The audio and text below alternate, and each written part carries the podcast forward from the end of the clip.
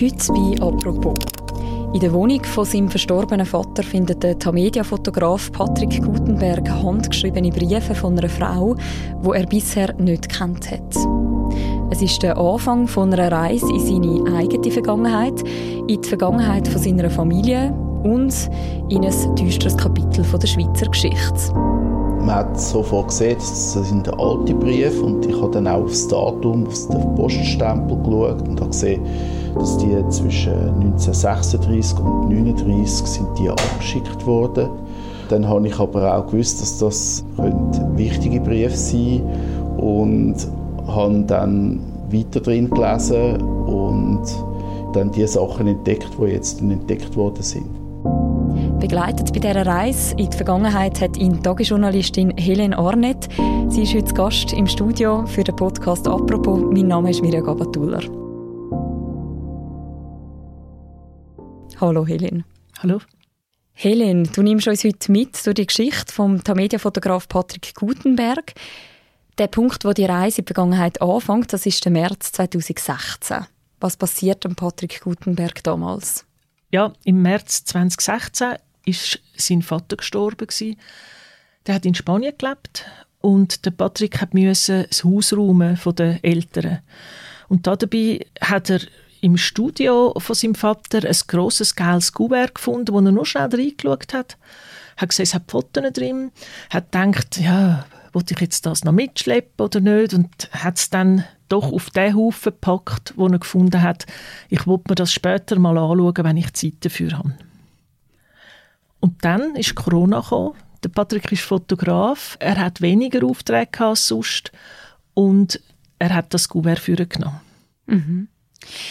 Wir haben mit dem Patrick Gutenberg geredet. Ich möchte mal reinhören, wie er den Moment beschreibt, wo er die Briefe findet im Studio von seinem Vater.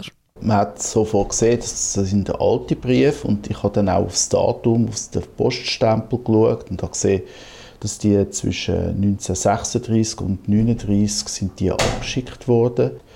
Und sie sind fast alle an meine Großmutter adressiert gewesen. Und sie sind alle von Hand geschrieben gewesen. So in einer schönen Schrift, in einer gut leserlichen Schrift. Und es hat sich so eingedruckt ins Papier rein, als wären sie eigentlich äh, erst gestern geschrieben worden. Es sind also Briefe von seiner Großmutter. Unterschrieben sind die mit Tante Leitschi. Was weiß der Patrick Gutenberg zu dem Zeitpunkt über die Frau? Der Patrick hat noch nie von einer Tante Leitschi gehört. Was ihn eigentlich erstaunt hat, weil in dieser Familie hat man doch äh, Familienfeste gehabt, man hat Familienzusammenhang gehabt, man hat über Familienangehörige geredet. Aber weder seine Oma, und zu der hat er eine ganz enge Beziehung gehabt, noch sein Vater haben darüber geredet. Und er hat nachher auch seine Mutter noch gefragt, du hast du schon mal etwas von dieser Tante, von einer Tante Leitschi aus Hamburg gehört? Und sie hat auch noch nie etwas davon gehört. Mhm. Das hat ihm dann keine Ruhe gelassen und er hat mit Nachforschungen angefangen. Es sind ja insgesamt sechs Briefe und zwei Postkarten, die der Patrick Gutenberg findet. Die stammen aus der Zeit von 1936 bis 1938.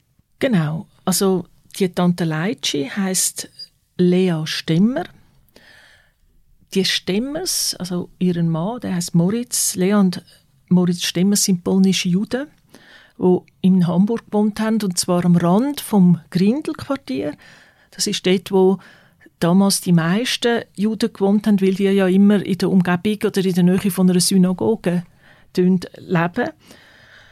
Vor dem Krieg haben dort ungefähr 20.000 jüdische Menschen gelebt. Mhm. Und was ist die Briefschreiberin, die Lea Stemmer? Was ist das für eine Frau? Das hat dann der Patrick alles herausfinden es gibt aber recht viele Informationen oder vor allem Listen, Einträge und so. Er hat herausgefunden, die Frau ist als Lea Bernfeld in Sanok geboren, in Polen, und zwar am 11. September 1889 als jüngste von zwölf Geschwistern. und sie hat, bevor sie geheiratet hat, als Gerichtsangestellte geschafft. Was das genau ist, wissen wir nicht. Also wahrscheinlich als Sekretärin oder irgend so etwas. 1911 hat sie dann den Moritz Stemmer, auch einen polnischen Jude, geheiratet. Sie war dort 21 und das scheint die grosse Liebe von ihrem Leben zu sein. Was man kann schliessen kann, ist, dass sie wahrscheinlich ziemlich religiös war und die beiden haben kein Kind.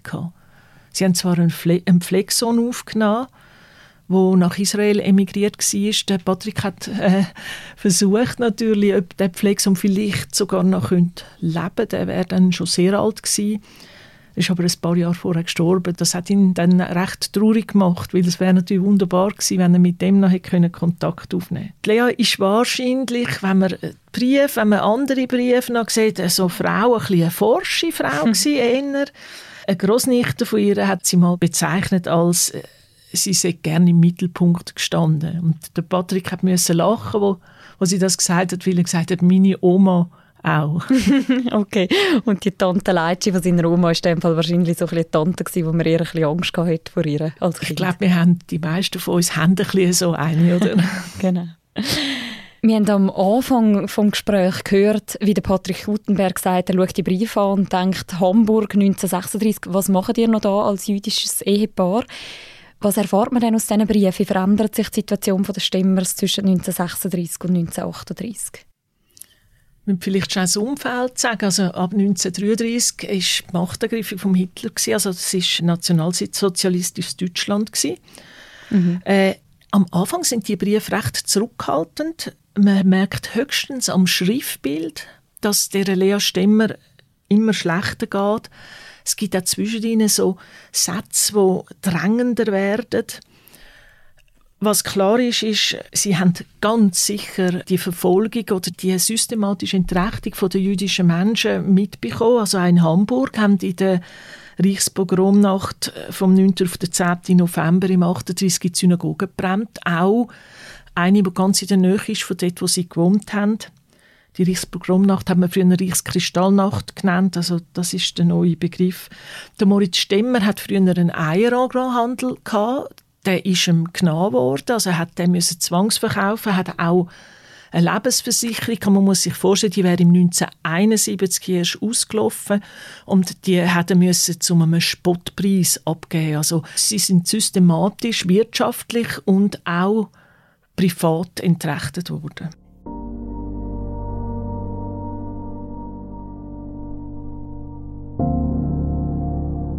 Man sieht in diesen Briefen auch, dass Lea Stemmer immer wieder die Verwandten, also eben die Großmutter von Patrick Gutenberg in der Schweiz um Hilfe bittet. Wir hören da mal in ein paar Ausschnitte aus diesen Briefen. Hamburg, 13. Oktober 1938.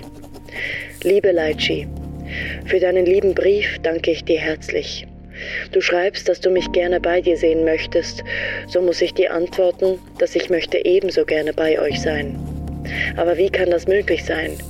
Weißt du vielleicht einen Ausweg?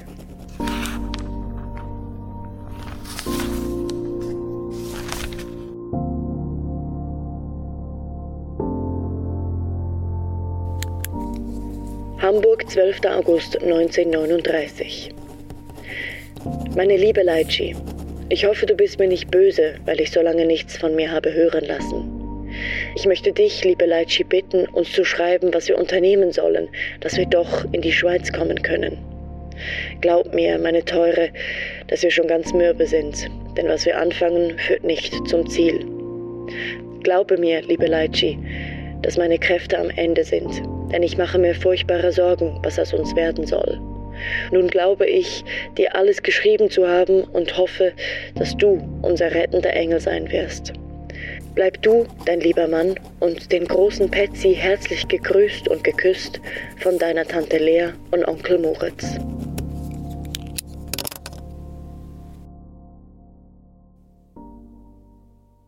Also eine Hoffnung von diesen Stimmers war, dass sie von ihren Verwandten in die Schweiz geholt werden oder zu denen reisen. Wäre das tatsächlich eine Möglichkeit gewesen? Also wäre die Schweiz damals tatsächlich ein Ausweg gewesen? Also in der Zeit der Brief wäre das möglicherweise so gewesen.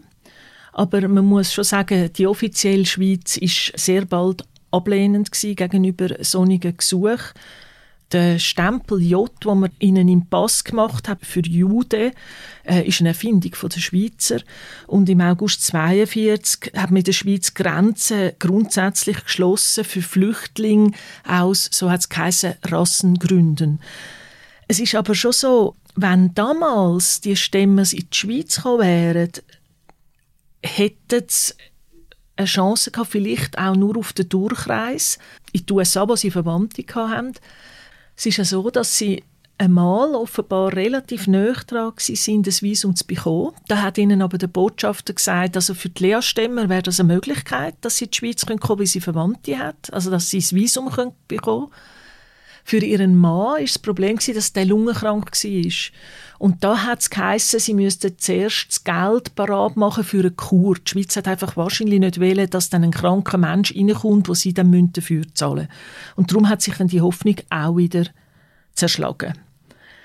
Es ist aber auch so, das finde ich noch eine interessante Geschichte, gegen das Ende des Krieges hat die Schweiz anfänglich sich plötzlich geöffnet. Sie wollten besser dastehen im International, also gegenüber den Alliierten. Man hat langsam gemerkt, auf welche Seiten es mhm. geht. Dort hat man Flüchtlinge reingelassen. Ich weiß nicht, viele von Ihnen haben vielleicht das, den Film «Frieden» gesehen. Das ist ja so, sind Jugendliche, hat man reingelassen und aufgenommen bei uns. Mhm. Das hat dann aber relativ schnell hat man wieder aufgehört mit dem. Also man hätte viel, viel mehr können machen damals. Mhm. Trotzdem, die Urgroßtante, die schreibt in diesen Briefen eben immer wieder auch von der Schweiz. Unter anderem gibt es auch einen Moment, und der ist an Patrick Gutenberg ganz besonders geblieben.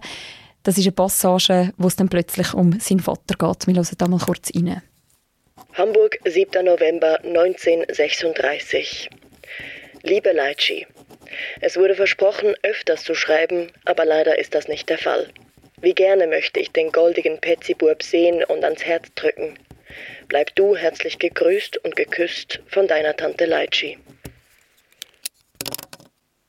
Das war, äh, ich gelesen habe, wie sie sich nach meinem Vater erkundigt, nach einem kleinen, herzigen Petzibub. Das ist der Übername, der große Name von meinem Vater, weil er immer mit einem Bär umeinander gelaufen ist als kleiner Bub. Und ähm, ja, das hat mich natürlich dort, äh, sehr berührt. Und ich habe dann auch gemerkt, eben, wie, wie, wie viel dass das eigentlich dann auch schon wirklich mit meiner Familie zu tun bekommen hat und, und wie, wie nah das, das war. Also der Patrick Gutenberg merkt, wie viel das mit ihm zu tun hat. Was löst das bei ihm aus, den Namen von seinem Vater damals noch als Kind in diesen Brief zu finden? Ich muss vielleicht sagen, der Patrick ist im Zürcher Oberland aufgewachsen, in einer jüdischen Familie, aber nicht orthodox, also alles andere als orthodox war. Also man ist zwar in die Synagoge gegangen, man hat die jüdischen Festtage gefeiert, aber er sagt auch mal, äh, wir haben auch Schinkenbrot gegessen und so weiter. Aber jetzt fällt er sich plötzlich für seine Familiengeschichte an interessieren, wo eben eine jüdische Familiengeschichte ist. Er realisiert, dass der Holocaust für ihn weit mehr ist als das, was er aus den Büchern darüber weiß. Und jetzt will er wissen, was das mit ihm persönlich zu tun hat. Hm. Und es gibt dann den Moment, wo er auch Gewissheit will, was aus der Lea Stemmer geworden ist und aus dem Moritz Stemmer. Und die Gewissheit die bekommt er in einer Datenbank für Holocaust-Opfer. Wir hören da mal rein. Also, als ich die Seite aufgerufen habe, wo die Datenbank mit der Datenbank der Holocaust-Opfer und ihren Namen eingegeben habe, bin ich zuerst einmal verschrocken, wo auf einmal die beiden Namen auftauchen.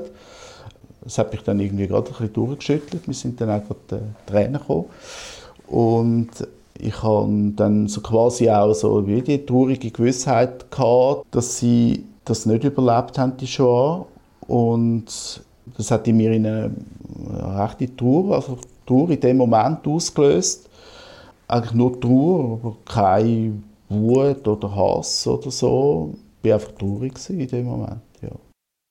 Dass sie gestorben sind, das kann man eigentlich auch schon im letzten Brief entnehmen, wo in dem Gouverneur war. Der ist nämlich datiert auf November 1941 und er stammt nicht mehr von der Lea Stemmer, sondern von ihrer Schwester, wo sie an ihre Enkel in den USA schreibt. Hamburg, November 1941. Onkel und Tante Stemmer sind am 23. Oktober abgereist. Die Luftveränderung wird für seine Gesundheit vielleicht gut sein. Er wird sich im neuen Siedlungsort erholen und kann dort auch sein Brot verdienen. Wir haben geholfen einpacken und haben sie begleitet und gefasst verabschiedet. Sie werden uns die neue Adresse mitteilen. Was weiß man jetzt heute nach der Recherche von Patrick Gutenberg über das weitere Schicksal von der Lea Stemmer? Also es ist so, dass der Leon Moritz Stemmer zum ersten Deportationszug gehört haben, wo jüdische Menschen aus Hamburg in Osten geschickt worden sind, ins Ghetto Lodz. Man spricht das, glaube ich, Lusch aus. Wenn man das sieht, der, der Brief, wo sie überkommen, das früht einem. Und zwar darum, weil das ist so durchorganisiert. Das macht einem fassungslos. Also es ist ganz klar, die müssen an Hannoverschen Bahnhof, den gibt es heute nicht mehr, am 25. Oktober 1941, Abfahrt 10.10 Uhr. 10. Dann heisst es, am nächsten Tag, am 11. Uhr, kommen sie in Lodge an, am Anfang, und das weiß man heute, haben die Leute noch nicht gewusst, was das bedeutet. Mhm. Es ist ihnen klar gewesen, dass es wahrscheinlich nicht so etwas Gutes bedeutet, aber was es genau bedeutet, ist ihnen nicht klar gewesen. Das hört man ja auch aus dem Brief von der Schwester, wo sie geschrieben hat. Genau, also sie haben sogar das Gefühl, vielleicht die Luftveränderung gegen Moritz gut.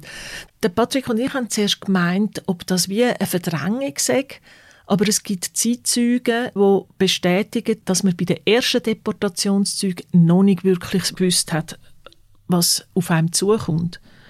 Sie haben dürfen mitnehmen ein Koffer, der nicht mehr als 50 Kilo schwer ist, das Bettzeug, haben sie selber müssen mitnehmen, Verpflegung für drei Tage und 100 Reichsmark. Und alles andere ist ihnen abgenommen worden.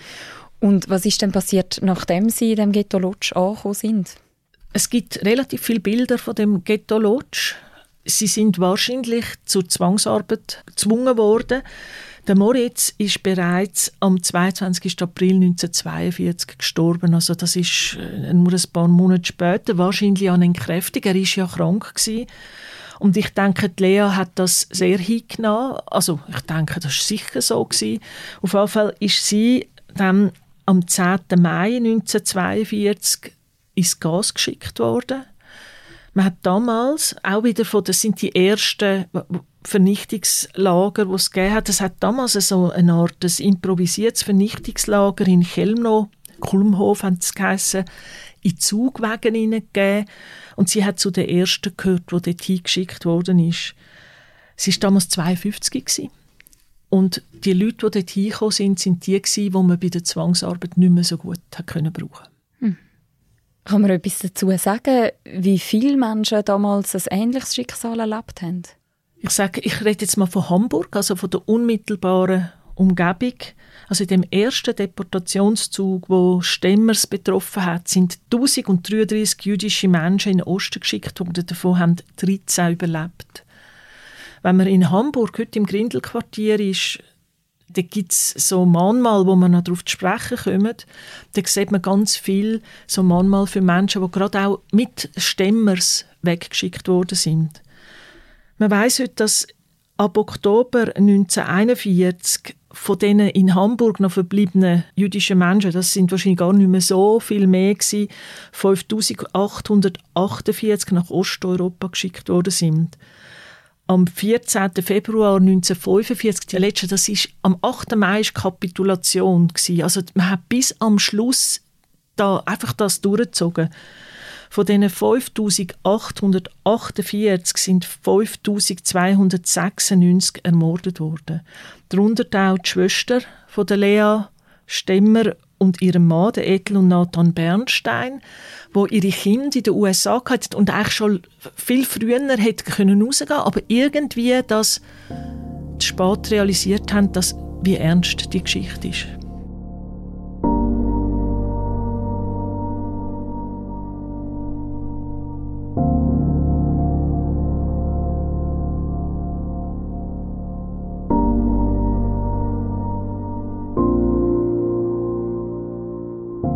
Ende Juni von dem Jahr bist du dann dabei, wo der Patrick Gutenberg Blumen ableitet vor dem ehemaligen Wohnhaus von der Stemmers in Hamburg. Das ist der Heidestraße 22. Was hat ihn schlussendlich dort hingebracht? Also es war sein Bedürfnis, einen Weg zu finden zum Erinnern gegen das Vergessen. Und da gibt es eine Aktion, die heißt die Aktion Stolpersteine. Die ist 1996 in Köln gestartet worden, eigentlich als Kunstaktion. Dort tut man so wie Pflasterstein vor dem letzten Wohnort von Opfern vom nationalsozialistischen Völkermord ins Trottoir einlassen. Also man muss ja sagen, es sind ja nicht nur jüdische Menschen, es sind auch Homosexuelle, es sind Sinti und Roma gewesen, die verfolgt wurden, es sind, sind Kommunisten gewesen. Also auch solche Leute kann man solche Stolpersteine setzen, weil das hat nachher weite Kreise gezogen. Unterdessen gibt es in gegen 30 Ländern 80'000 Stolpersteine. In Hamburg mhm. hat man an dem Tag, wo der Patrick seine zwei Stolpersteine gesetzt hat für Lea und Moritz Stemmer, den 6000. Stolperstein gesetzt. Und auch in Zürich gibt es seit dem November 2020 Sonic. Es gibt in Kreuzlingen zwei, drei, die aber von Konstanz ausgesetzt worden sind. Und im November gibt es die ersten in Basel. Es ist also eine Aktion gegen das Vergessen und das war Patrick sein grosses Anliegen. Gewesen. Und darum sind wir in Hamburg und haben die Stolpersteinsetzung können begleiten mhm. Er hat uns auch erzählt, was die Stolpersteine für ihn bedeutet haben. Mir ist es wichtig, dass die Stemmers nicht vergessen werden und dass sie auch in Hamburg nicht vergessen werden. Weil das ist eigentlich ja genau das gewesen, wo, wo die Nazis eigentlich wollen. Sie wollten uns auslöschen und so tun, als uns nie gegeben hätte. Und dem wollte ich ein Zeichen setzen. Und das ist das eine. Und das andere ist, sie haben so auch einen Platz in unserer Familiengeschichte bekommen und sind auch ein Teil jetzt auch von meiner Geschichte geworden. Ein Teil von der Erinnerung ist ja jetzt quasi auch der Artikel geworden, wo du geschrieben hast, wo du ihn begleitet hast. Was haben ihr für Reaktionen auf die Geschichte bekommen?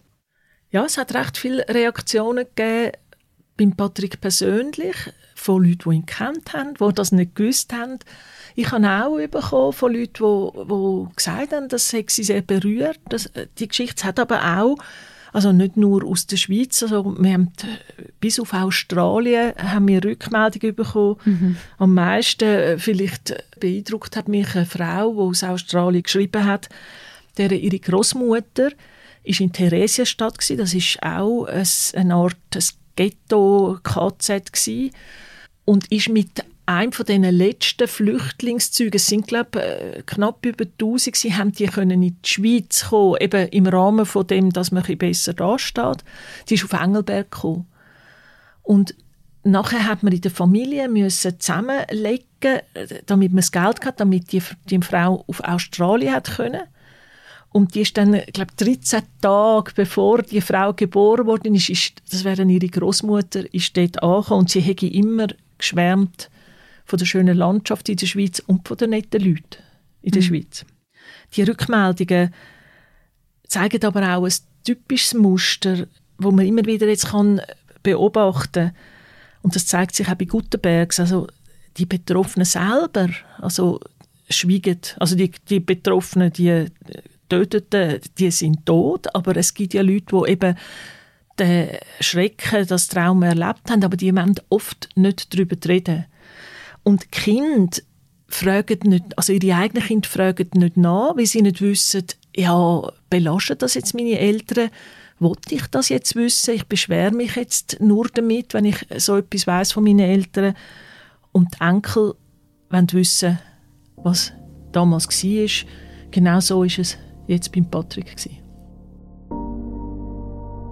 Die Geschichte von diesen Stemmers, die wiederholt sich unzählige Mal. Und wenn man so quasi zwei, drei Steine in seiner Familiengeschichte auflupft, dann sieht man einfach, da hat es Löcher drin. Und, das ist in jeder jüdischen Familie so, würde ich jetzt mal sagen.